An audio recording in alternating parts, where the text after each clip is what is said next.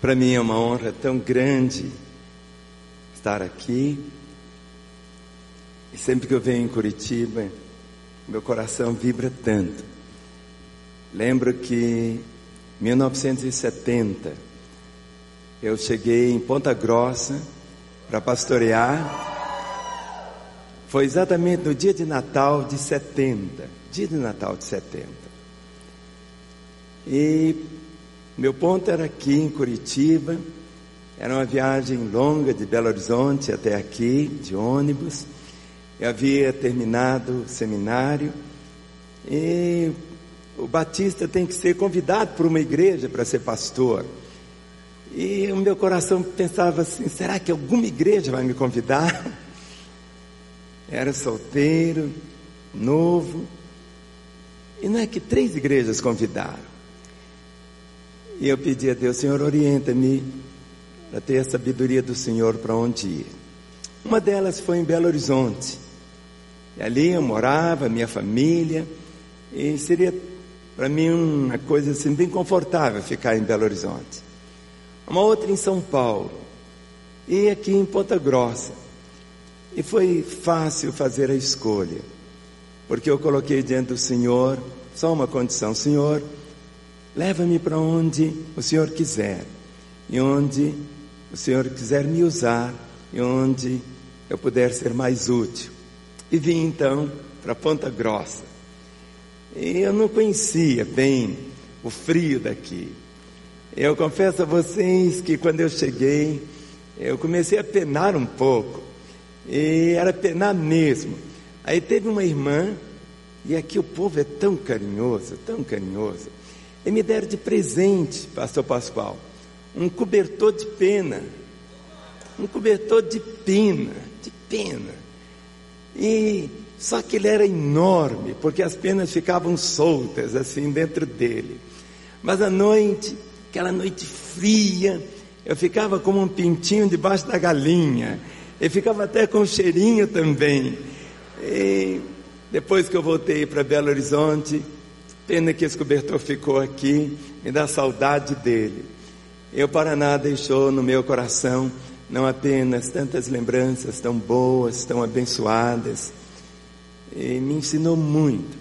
Foram 15 meses que eu fiquei, e nesses 15 meses eu tive assim privilégio de experimentar tanta graça do Pai, dentro de um contexto assim bem diferente, e experimentar do favor do Senhor. Voltei, estamos lá em Lagoinha já faz 40, 41 anos e cada dia tem sido um dia tão abençoador. Então vamos ficar em pé de novo, é tão bom e temos um momento agora. Eu queria que você estendesse as suas duas mãos assim para frente, isso, não é para fazer assim com a mão, não, estenda. E você vai colocar essas duas mãos no ombro do irmão que está perto de você. Um homem colocando as mãos no ombro de um homem e uma irmã colocando as mãos no ombro de uma irmã. Nem marido e mulher, não, não, é olhando de frente. Você tem que olhar nos olhos dele, você tem que olhar nos olhos dele. Põe as duas mãos no ombro dele e olhe para ele e diga: Meu irmão, eu quero orar por você, eu quero ministrar em sua vida. O que você busca de Deus nesta manhã? Pergunte para Ele. E ore de uma forma objetiva agora. Comece a orar, ministre ao coração dele. Ministre. Você não está orando com a sua esposa porque você já ora com ela o dia todo. Comece a ministrar ao coração desse irmão. Vem, Senhor, com toda a tua graça, todo o teu favor que nesta manhã, de uma forma como só o Senhor pode fazer, Pai, envolva cada coração no Teu, Senhor, envolva. Vá, Senhor, manifestando.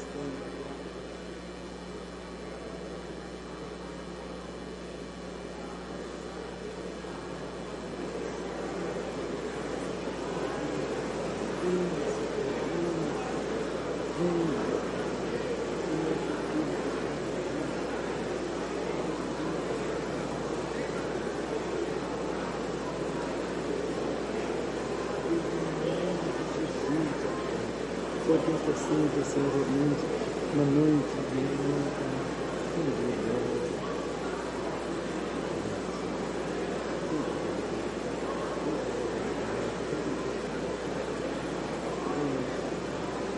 Deus, segunda riqueza da glória de Deus, segunda riqueza da glória de Deus.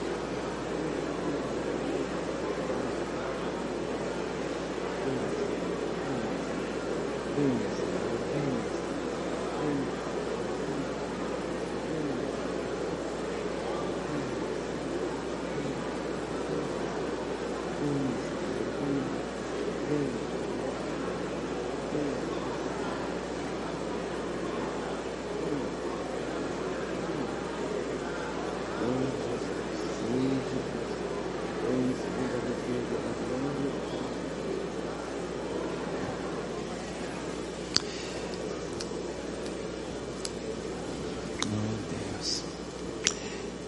Senhor, que nesta hora tua graça possa envolver cada um dos meus irmãos, ó Pai. Tu nos conheces melhor do que nós mesmos, Senhor. Tu sabes os desejos, os anseios de nossa alma. Que a tua palavra nos edifique, nos console, nos exorte. Que a tua palavra traga ao nosso coração todo o alento. Senhor, conceda ao pregador tua sabedoria Conceda-lhe acima de tudo, ó Deus, a tua graça, para que através da tua bendita palavra, não apenas venhamos só estudá-la, mas acima de tudo, que possamos encarná-la, vivê-la de um modo tão intenso, em teu precioso nome. Amém. Tome a sua Bíblia e levante mais alto que você puder a sua Bíblia. Isso. Sua Bíblia pode estar no seu iPhone, no seu iPad, não importa. Levante bem alto. Olhe para a pontinha da sua Bíblia. Olhe bem para a pontinha dela. Diga assim, fale comigo. Esta é a minha Bíblia. Eu sou o que ela diz que eu sou. Eu tenho o que ela diz que eu tenho. Eu posso o que ela diz que eu posso. Hoje eu serei tocado pela palavra de Deus eu audaciosamente confesso que a minha mente está alerta, meu coração está receptivo. Eu nunca mais serei o mesmo. Eu nunca mais serei o mesmo. Eu nunca mais serei o mesmo. No nome de Jesus. Amém. Ao poder transformador da palavra do Senhor. Porque ele disse: A minha palavra nunca vai voltar vazia. Nunca. Então, sempre que tomamos a palavra, nós temos que ter esse entendimento que ela vai nos transformar, ela vai nos edificar, ela vai nos exortar e nós sempre vamos ficar melhores, porque somos transformados de glória em glória à imagem do Senhor. Vamos assentar. Eu creio que não existe nada mais lindo que Deus fez, tudo que Deus fez é tão glorioso, mas a família é uma invenção a máxima do Senhor. É verdade que hoje as coisas estão assim, bem diferentes. O tamanho da família diminuiu muito. Me lembro um dia lá em Lagoinha, era dia das mães, e eu pedi a todas as mães para se colocar em pé. E as mães em pé, aquelas irmãs, tantas irmãs, milhares. Aí nós aplaudimos as mães, aplaudimos. Aí eu disse às mães que têm um filho, levantem as mãos. Elas levantaram, nós aplaudimos, e que a, a mãe que tinha só um filho assentava. As que têm dois filhos. Aí levantaram as mãos, nós aplaudimos e elas sentavam.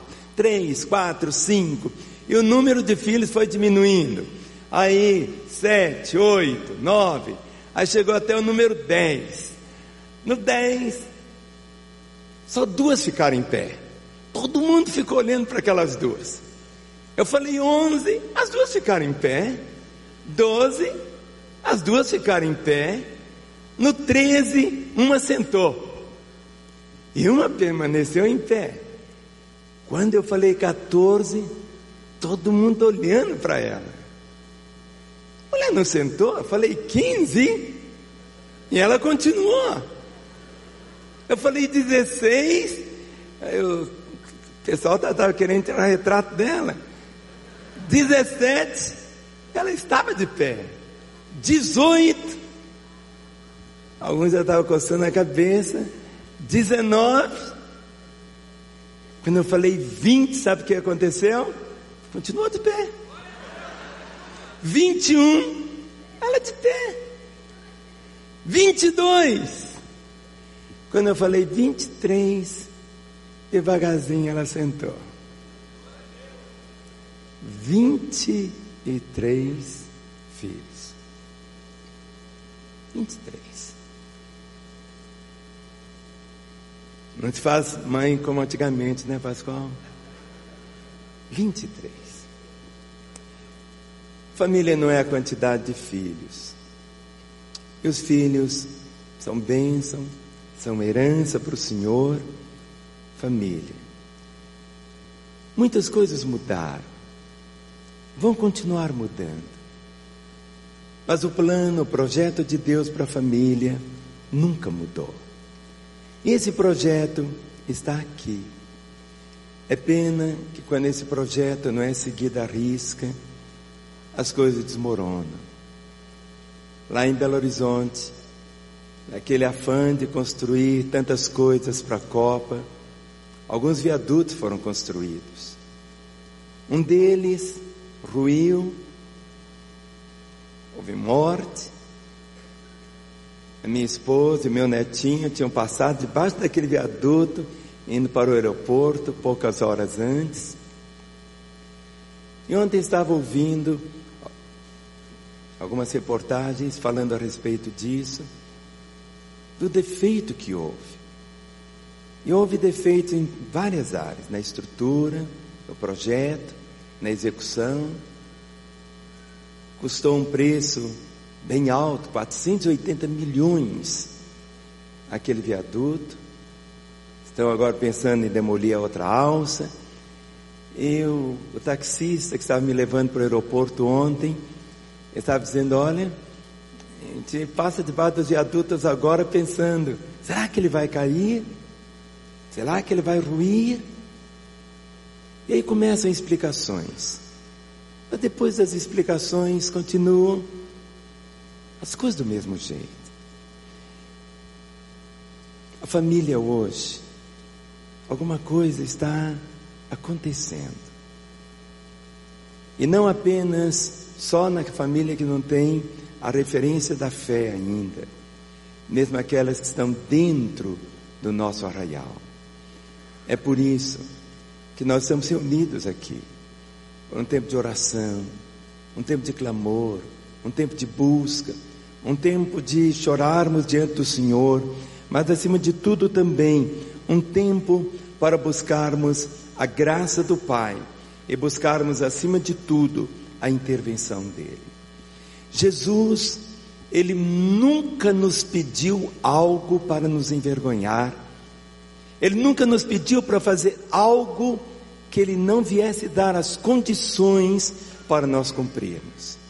E uma das ordens dele que mais me impressiona está aqui em Mateus capítulo 10, o versículo de número 8.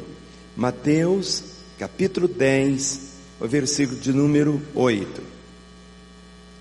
Mateus capítulo 10, o verso 8, ele diz assim: Curai enfermos, ressuscitai mortos, purificai leprosos, expelir demônios, de graça recebestes e de graça dai. No verso 8 ele traz uma ordem: ressuscitai mortos. Vamos falar? Ressuscitai mortos. Outra vez? Ressuscitai mortos. É tão interessante que quando nós lemos os evangelhos, nós encontramos apenas a descrição de Jesus ressuscitar apenas o filho da viúva de Naim, a, a filha de Jairo e Lázaro. Mas a palavra diz que Jesus fez diante dos seus discípulos muitos outros sinais que não estão escritos nesse livro. Estes que foram escritos, foram escritos para que pudéssemos crer que Jesus é o Filho de Deus e para que, crendo, nós pudéssemos ter vida e vida no seu nome. Quando lemos isto, ressuscitai mortos, ressuscitai mortos, ressuscitai mortos. Mas Seria tão magnífico se na Bíblia nós tivéssemos a descrição aqui de Jesus ter ressuscitado milhares de pessoas. Ele pode ter ressuscitado, eu não sei. Mas o que eu sei é que esses três que estão aqui registrados têm uma lição para nós. Tem uma lição para nós. Tem uma lição para nós. Porque não existe apenas a morte física. Existe a morte emocional existe a morte espiritual. E a ordem do Senhor aqui para nós foi essa: ressuscitai mortos. Eu fui criado numa das ruas assim mais conhecidas de Belo Horizonte. A minha rua chamava-se Bonfim. Era a rua do cemitério. Era a rua do cemitério. O cemitério chamava-se Bonfim. Eu cresci ali. Para mim era a coisa mais comum, sempre aqueles férias passando. Inteiros e mais inteiros e mais inteiros e mais inteiros. Muitas vezes o lugar de brincar era até no cemitério. Eu acho que todos nós já vivemos situações assim, de cheiro de morte, em situações. Mas se nós olharmos que não existe apenas só a morte física, Existe essa morte emocional, existe uma morte espiritual, e a ordem do Senhor, ele disse: Eu vim. Jesus define a razão da sua vida, dizendo: Eu vim para que tenham vida. E ele diz mais que isso: Eu vim para que vocês tenham vida e a tenham com abundância. Tudo na vida é uma escolha. Tudo na vida é uma escolha. E até a questão da vida é uma escolha. Em Deuteronômio capítulo 30, Deuteronômio capítulo 30, a partir do versículo 15, Deuteronômio capítulo 15, Deuteronômio 30, a partir do 15. Deuteronômio 30, a partir do versículo 15, o Senhor diz: Deuteronômio 30, 15. Vê que hoje eu proponho, vê que proponho hoje a vida e o bem, a morte e o mal. Se guardares o mandamento que hoje te ordeno, que ames o Senhor teu Deus, ande nos seus caminhos e guarde os seus mandamentos e os seus estatutos e os seus juízos, então viverás e te multiplicarás e o Senhor teu Deus te abençoará na terra a qual passas para possuí-la. Porém, se o teu coração se desviar e não quiseres dar ouvidos, e fores seduzido e te inclinares a outros deuses e os servires, então, hoje te declaro que certamente perecerás, não permanecerás longo tempo na terra a qual vais passando o Jordão para possuíres. Os céus e a terra tomo hoje por testemunhas contra ti, que te propus a vida e a morte, a bênção e a maldição. Escolhe, pois, a vida, para que vivas tu e a tua descendência, amando o Senhor teu Deus, dando ouvidos à sua voz e apegando-te a Ele, pois disto depende a tua vida e a tua longevidade para que habites na terra que o Senhor, sob juramento, prometeu dar a teus pais, Abraão, Isaac e Jacó.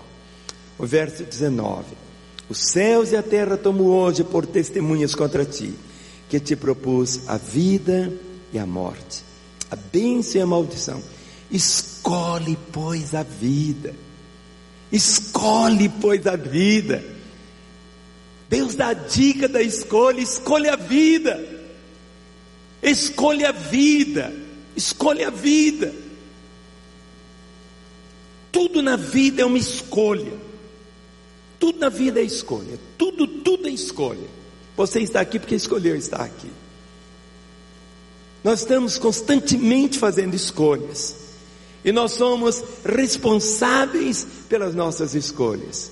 E tudo na vida é como termina, é que se conta. Ressuscitai os mortos.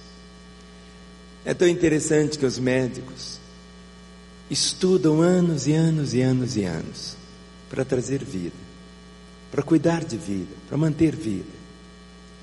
Mas existe um grupo de médicos, são os médicos legistas.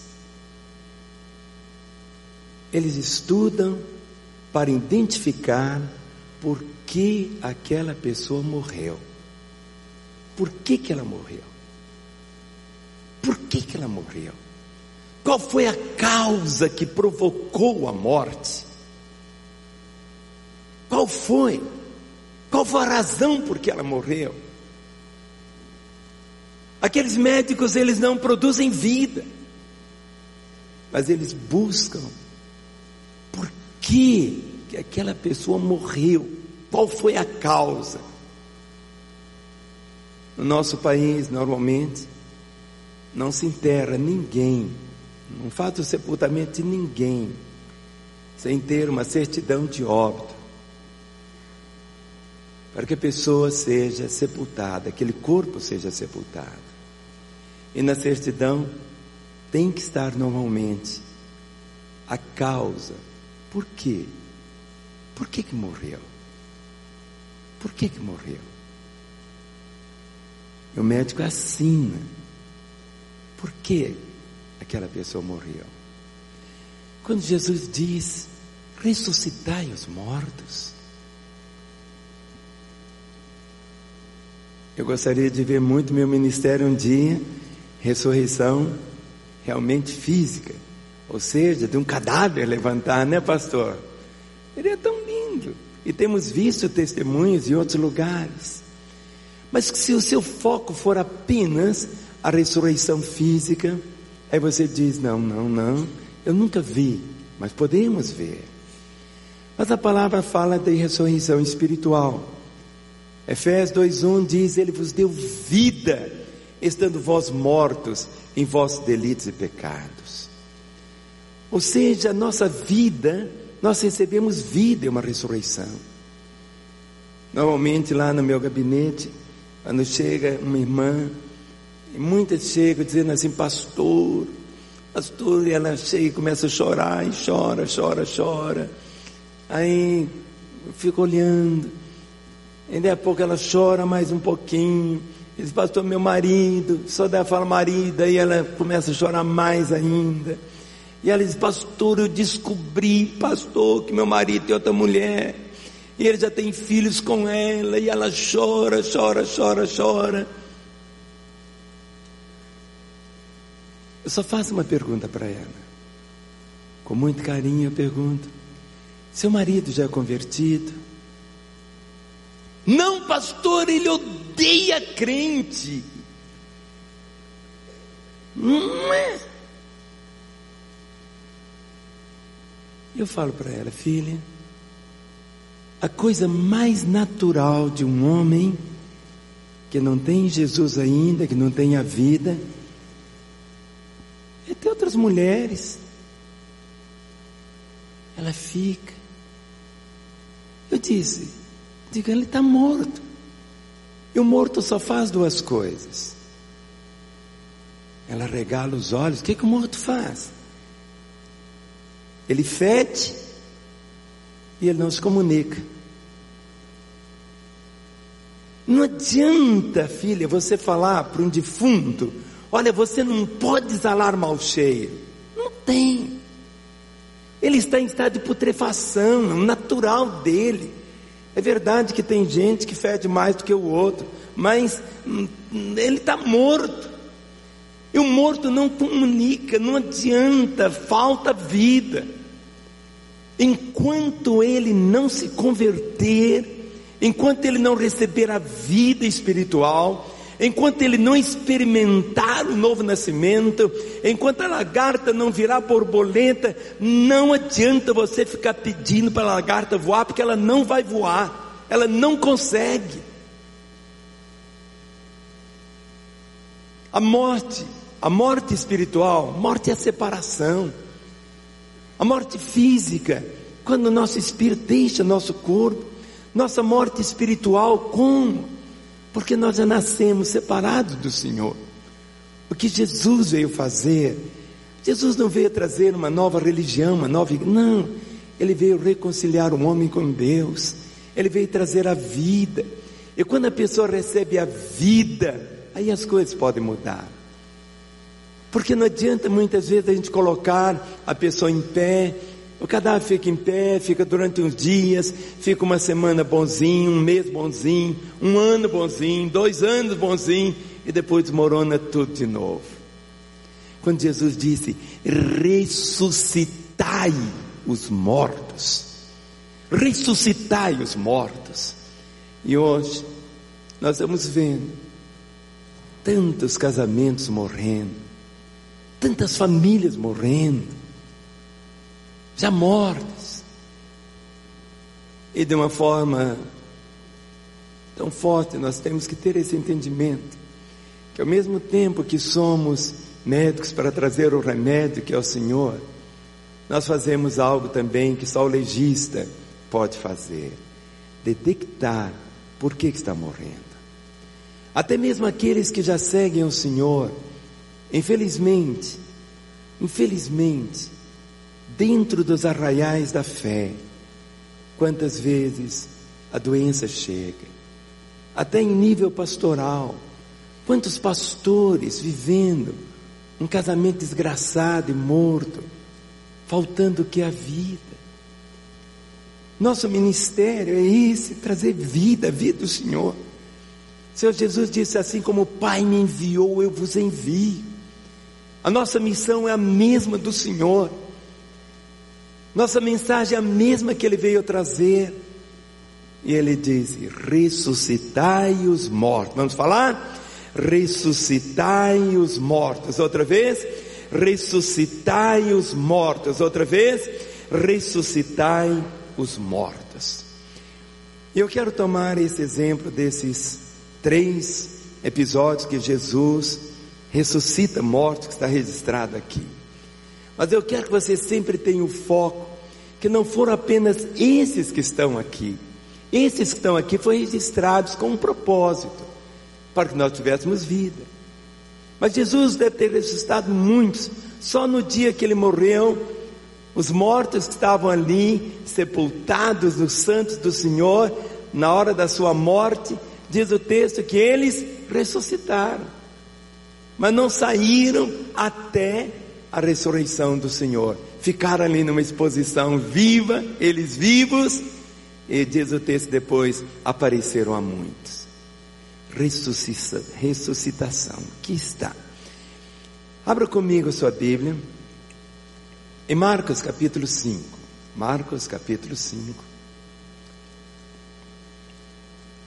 Nós vamos fazer a leitura aqui desses três episódios e vamos tirar para nós esses princípios que estão aqui. A filha de Jairo. Diz aqui o texto, Marcos capítulo 5, a partir do verso de número 21. Tendo Jesus voltado no barco para o outro lado, afluiu para ele grande multidão, e ele estava junto do mar. Verso 22. E eis que chegou a ele um dos principais da sinagoga, chamado Jairo, e vendo-o, prostrou-se a seus pés insistentemente lhe suplicou: Minha filhinha está à morte, vem, impõe as mãos sobre ela para que seja salva e viverá. Jesus foi com ele. Verso 35. Marcos 5,35. Falava ele ainda quando chegaram alguns da casa do chefe da sinagoga, quem disseram: Tua filha já morreu, por que ainda incomodas o mestre? Mas Jesus, sem acudir tais palavras, disse ao chefe da sinagoga: não temas, crê somente. Contanto não permitiu que alguém o acompanhasse senão Pedro e os irmãos Tiago e João. Chegando à casa do chefe da sinagoga, viu Jesus o alvoroço, os que choravam, os que pranteavam muito. Ao entrar, lhe disse: Por que estáis em alvoroço e chorais?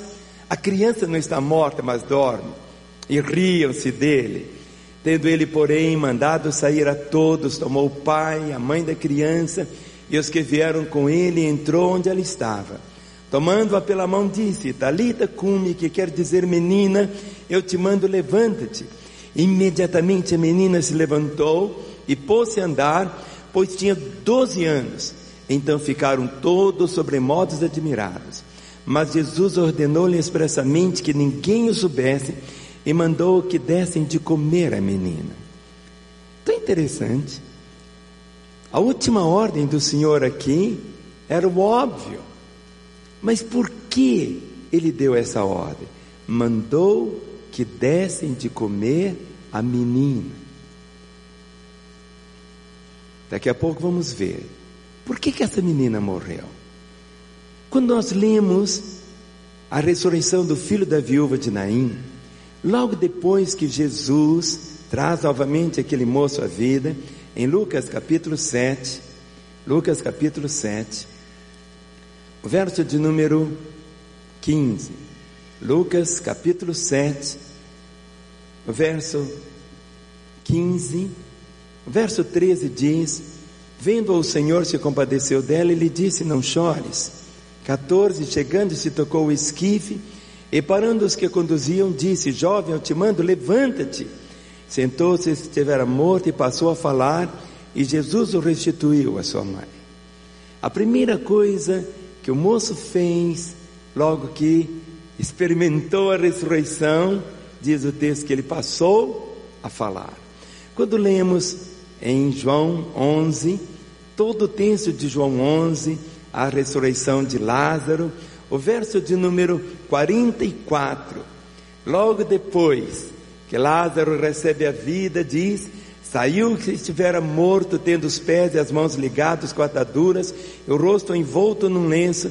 Então ordenou Jesus: Desatai-o e deixai-o ir. As três ordens que Jesus trouxe, exatamente depois da ressurreição da filha de, La, de Jairo, do filho da viúva de Naim e também de Lázaro, é para nós não apenas o grande desafio, mas aquilo que temos e que precisamos fazer nesses dias. Quando nós olhamos, tanto nascer como morrer, todo esse ciclo sempre é acompanhado por dor. Sempre tem dor. Eu fico imaginando aquela irmã que teve 23 filhos. Eu acho que o 23 deve ter nascido, não sei como, pluf, nasceu. Ou seja, não sei, ela era de um material diferente, eu não entendo, mas no nascimento a dor, como na morte, a dor também. A grande diferença é que no nascer soma, a morte subtrai, é algo diferente, nós sentimos. Foi por isso que Jesus, em João 11, 25, ele diz: Eu sou a ressurreição, eu sou a vida, eu sou a ressurreição, eu sou a vida. Mas existe dentro do coração do Senhor algo. É tão interessante que quando lemos as Escrituras, sempre vamos percebendo essa palavra vida que ele veio trazer. Ou seja, ele veio exatamente para comunicar vida.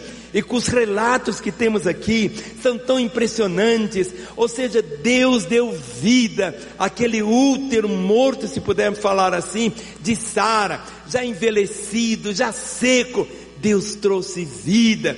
Cristo deu vida à mão daquele homem que estava morta, ressecada, ressecada, não funcionava. Ele disse: Eu vim para que tenham vida. E ele fez com que a mão daquele homem voltasse a ser como era.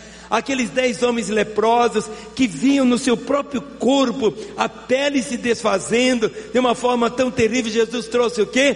Vida aquela mulher que durante 12 anos sofria daquele fluxo de sangue de uma forma tão terrível, aquela hemorragia que sugava a vida dela, o que fez o Senhor? Trouxe vida. Aquela ilustração de Ezequiel, do monte de ossos secos, aquele vale, ou seja, o propósito do Senhor é trazer vida, Começa onde existe a morte. Ele disse: Eu vim, eu sou a vida. Algo que o nosso coração sempre precisa guardar é que Jesus Cristo não é uma religião, Jesus não é uma doutrina, Jesus não é um sistema, Jesus é a vida. Nós não seguimos um conjunto de doutrina. A nossa fé a nossa intimidade com Ele, é o nosso relacionamento com Ele, é produzir esta vida que um dia nós recebemos. Por isso, quando Ele disse: ressuscitai os mortos, ressuscitai os mortos, ressuscitai os mortos, é a vontade do Senhor, é o propósito do Senhor, é o ideal do Senhor. Vamos olhar aqui, de um modo agora bem carinhoso, porque está escrito em Marcos capítulo 5. Vamos lá para Marcos capítulo 5. Eu queria pedir só as mulheres por um instante para elas ficarem em pé, porque isso toca muito a vocês, queridas. Porque eu vou chamar isso aqui da ressurreição do feminino. É a história dessa menina. Diz aqui o texto Imediatamente a menina se levantou e pôs-se a andar, pois tinha 12 anos. Então ficaram todos sobremodos admirados, mas Jesus ordenou-lhes expressamente que ninguém o soubesse e mandou que dessem de comer a menina. Se fosse um médico legista, talvez ele iria colocar no atestado de óbito: morreu por inanição.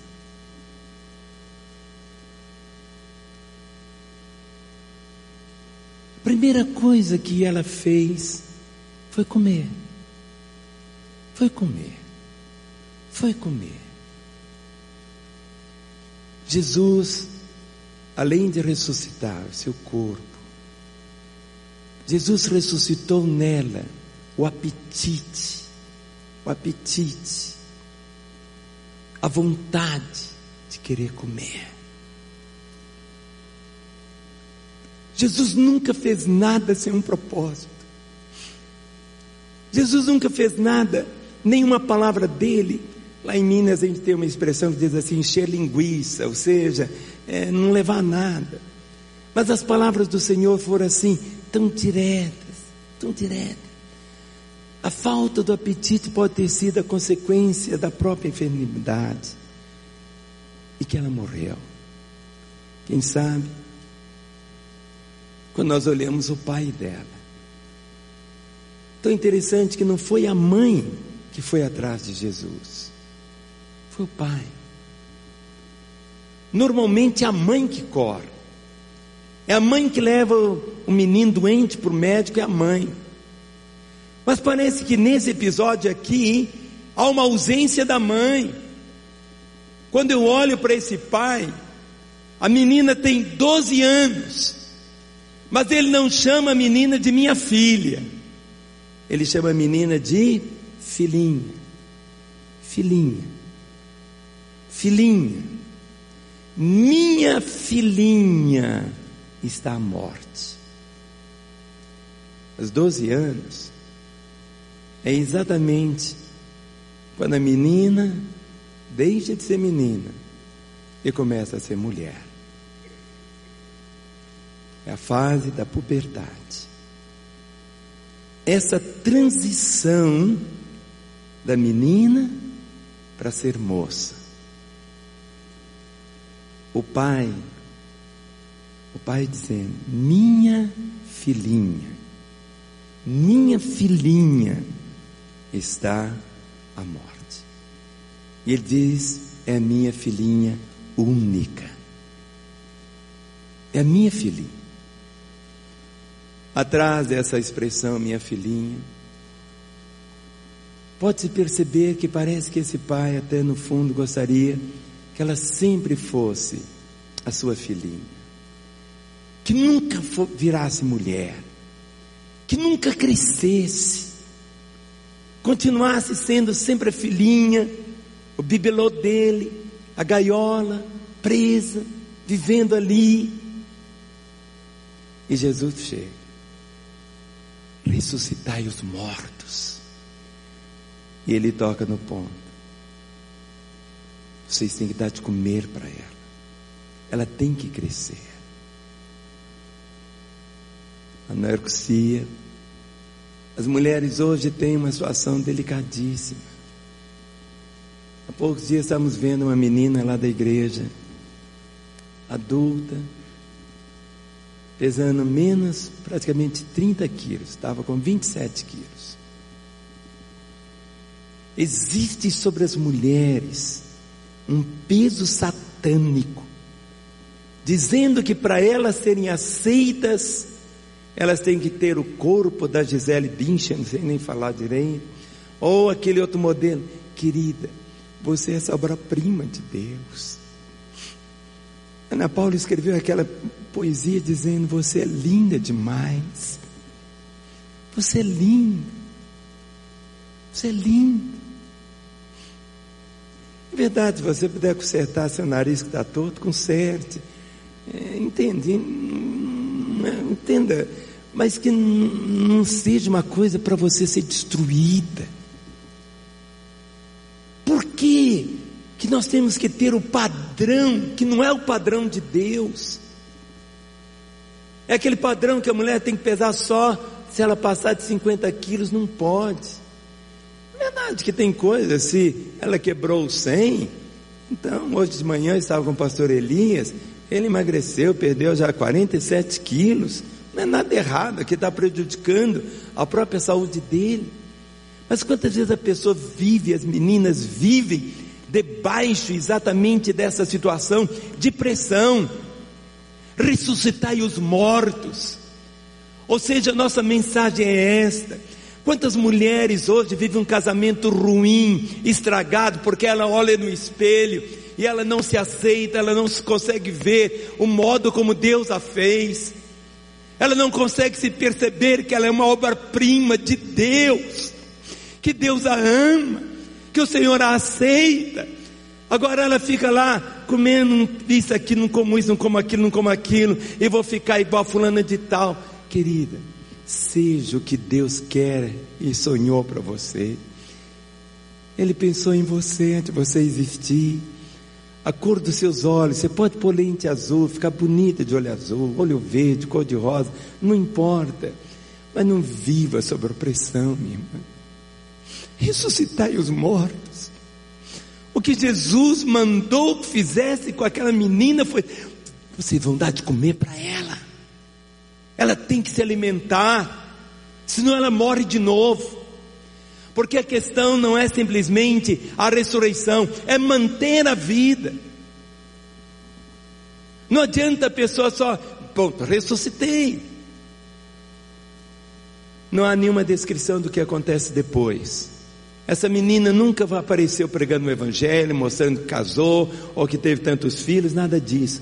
Porque agora a responsabilidade é dela ela tinha agora que comer, ela tinha que manter a vida dela, ela tinha que viver agora sim.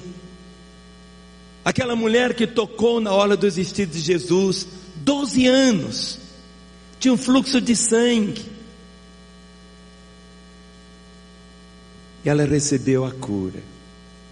E novamente, o prazer para o sexo. O prazer para o sexo. A cura daquela mulher toca, não é exatamente fechar a hemorragia, é para que ela pudesse ter prazer sexual. Jesus curou plenamente ela. Ela voltou a ter vida, a vida que estava esvaindo nela. Jesus disse: Eu vim, eu vim ressuscitar os mortos. Eu vim ressuscitar os mortos. Primeira coisa que ela fez, a ordem foi essa: dá de comer para ela, dá de comer para ela, dá de comer para ela. O carinho do Senhor é tão grande. Minha irmã, nunca deixe alguém dizer você não é querida.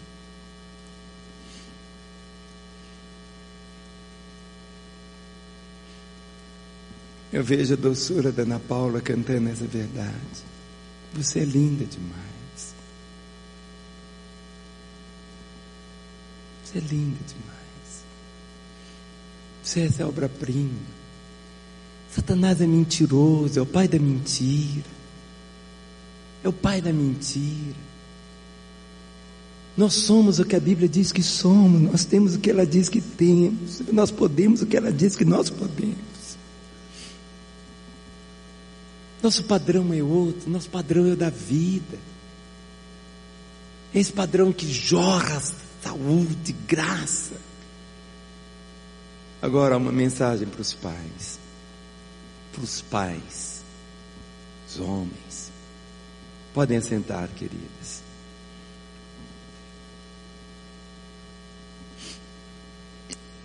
Jairo. Por que, que ele chamava a menina só de filhinha?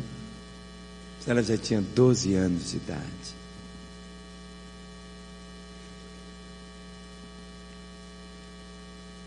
Tem situações que tem que morrer para que a vida novamente brote.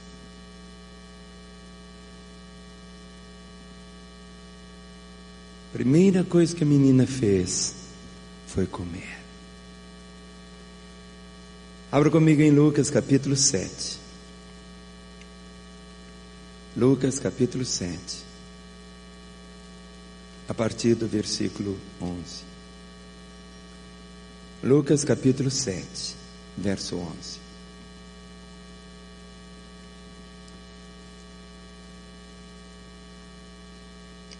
É a ressurreição da autoconfiança. Ressuscitai os mortos. A menina é a ressurreição do feminino e esse moço. Em dias subsequentes, dirigia-se Jesus a uma cidade chamada Naim, iam com ele seus discípulos e numerosa multidão. Como se aproximasse da porta da cidade, eis que saiu inteiro do filho único de uma viúva. E grande multidão da cidade ia com ele. Vendo-a, o Senhor se compadeceu dela e lhe disse: Não chores. Chegando-se, tocou o esquife, parando os que o conduziam, disse: Jovem, eu te mando, levanta-te. Sentou-se o que estivera morto e passou a falar, e Jesus o restituiu à sua mãe. Todos ficaram possuídos de temor e glorificavam a Deus, dizendo: Grande profeta se levantou entre nós e Deus visitou o seu povo. Essa notícia a respeito dele divulgou-se por toda a Judéia e por toda a circunvizinhança. Diz aqui o verso 15: Sentou-se o que estivera morto. E a ordem aqui não foi essa. Ó, oh, vocês têm que dar de comer para ele. Não. A primeira coisa que aconteceu, puff, o primeiro sinal do milagre da menina foi o apetite que brotou para ele. Ele começou a falar. O filho único, ele merece uma atenção muito especial. Porque o filho único é resultado da limitação biológica ou de uma decisão dos próprios pais. Eu imagino esse moço assim, moço calado, calado. Vivia com a sua mãe. Talvez a mãe transferisse a imagem do marido, o papel do marido para o filho. Era o filho único dela. A ausência do marido.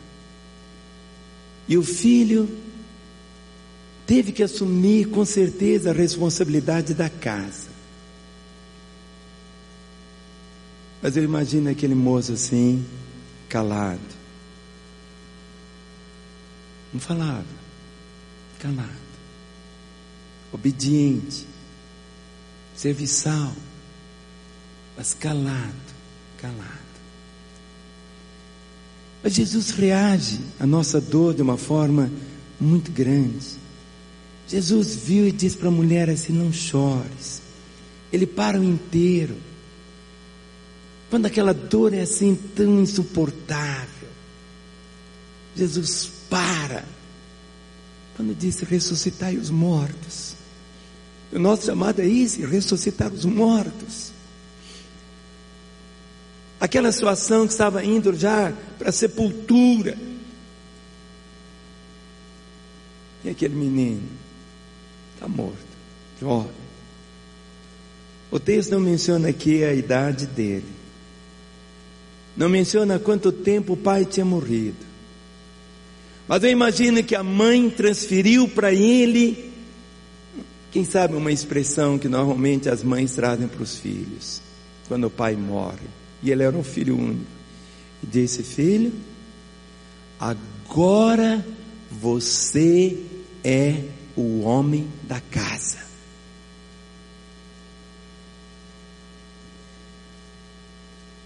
Imagine ele ouvindo isso. Agora você é o homem da casa.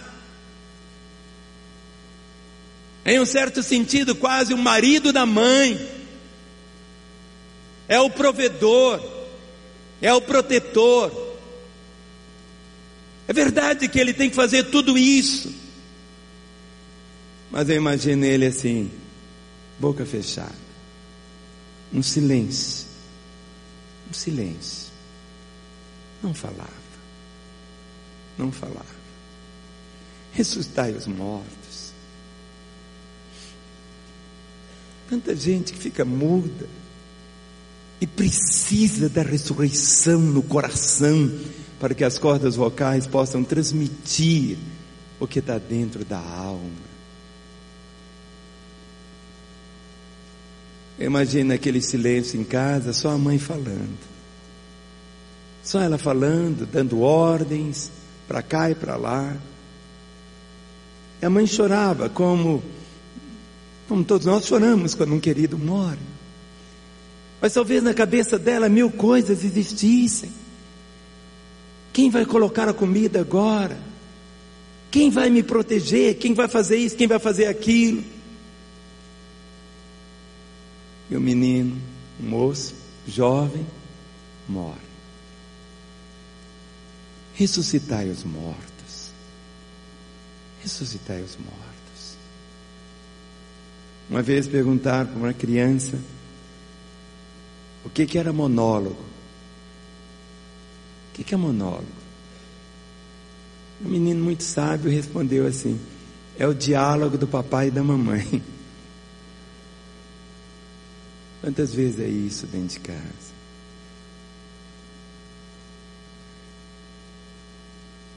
Jesus podia ter colocado aqui testemunhos de todos os que ele ressuscitou, deve ter sido milhares, mas apenas esses com uma lição para nós. Esse moço calado, boca fechada, e a pessoa morre. Há um processo que ele vai suportando, suportando, mas chega ao ponto de explodir e morre. Essa situação da pessoa ficar tão para dentro, tão para dentro, tão muda, sem expressar, sem falar, sem ter todas essas situações, leva a pessoa à morte. Mas Jesus disse: ressuscitai os mortos. O último que temos aqui, João capítulo 11, a ressurreição de Lázaro. Mas não é apenas a ressurreição do seu corpo, é a ressurreição que eu chamo da autoafirmação. A ressurreição da autoafirmação, a inibição, o medo, aquela insegurança em geral decorre de ambientes em que o excesso de controle, de crítica, impede que a criança desenvolva sua individualidade, expresse seu real valor. Logo depois que Jesus ressuscita Lázaro, a primeira ordem que Jesus Cristo dá não foi para que Lázaro comesse, não foi para que ele falasse, a ordem foi uma: desatai-o e deixai-o ir. Quando você lê o capítulo 11 todinho, você percebe o ambiente que Lázaro vivia. Tinha sua irmã, Marta e Maria. Marta era aquela mulher mandona. Você sempre vê, sempre ela começando, é Maria, Mar, Marta, aliás. Ela mandava. Esse moço, Lázaro, era aquele moço assim travado. Ele estava dentro de casa, mas quem mandava eram suas irmãs. Era principalmente essa, a Marta. Por isso que o Senhor mandou libertá-lo. Libertá-lo para ele viver a própria vida dele. Todas as vezes que menciona a casa onde Jesus ia, lá em Betânia, era a casa de quem? De Marta e Maria. Nunca era dito assim, era a casa de Lázaro, de Marta e de Maria.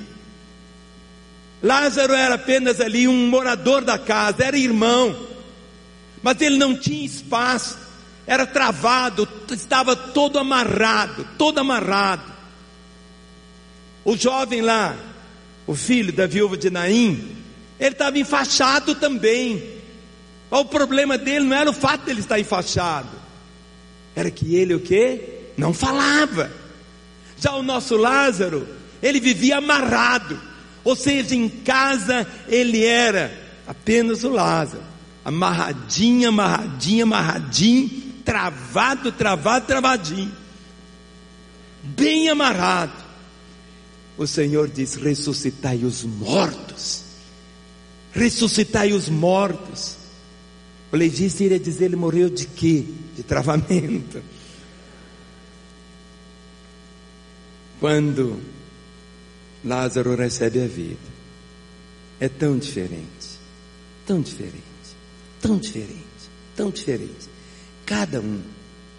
Lázaro amarrado, não tenho força, tenho medo, não consigo.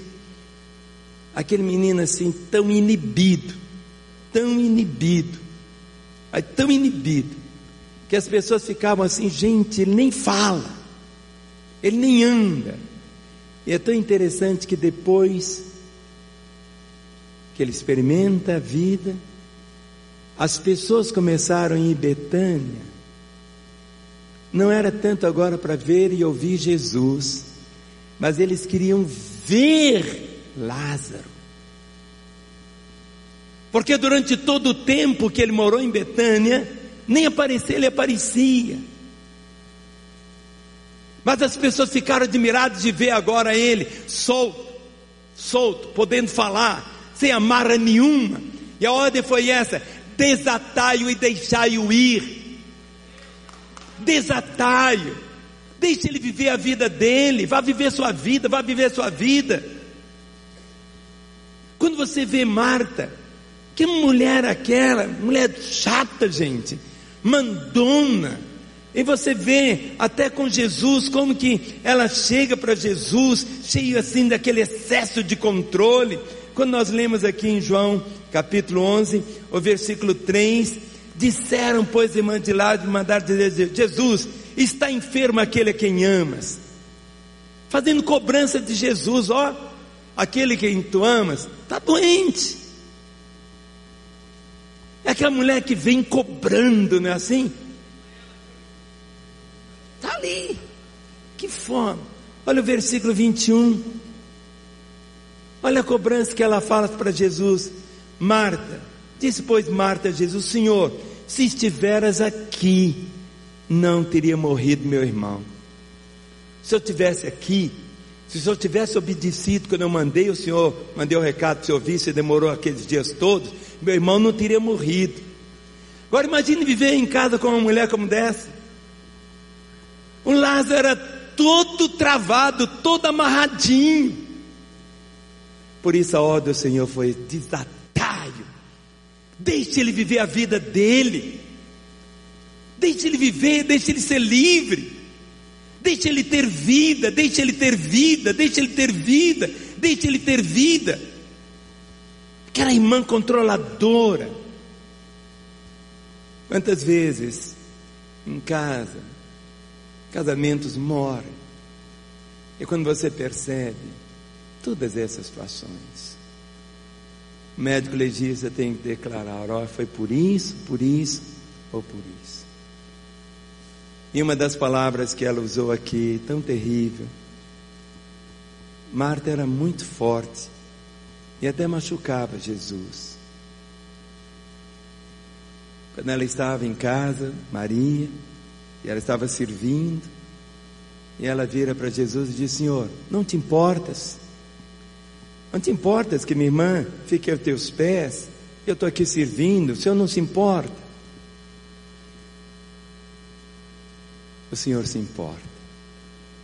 Se existe algo que nós nunca devemos falar para Ele, é isso, Senhor. Não te importas. Os discípulos ali no barco, quando veio a tempestade, um deles também falou para o Senhor: Não te importas, vamos perecer. O Senhor se importa. O Senhor sabe quantos fios de cabelo temos. Nossos cabelos estão numerados, literalmente. Se eu arrancar aqui, esse cabelo aqui é o 222.351. Estão numerados, o Senhor sabe.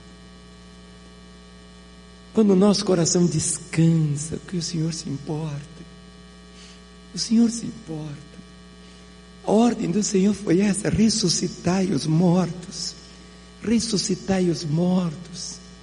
Ressuscitai os mortos. Desatai.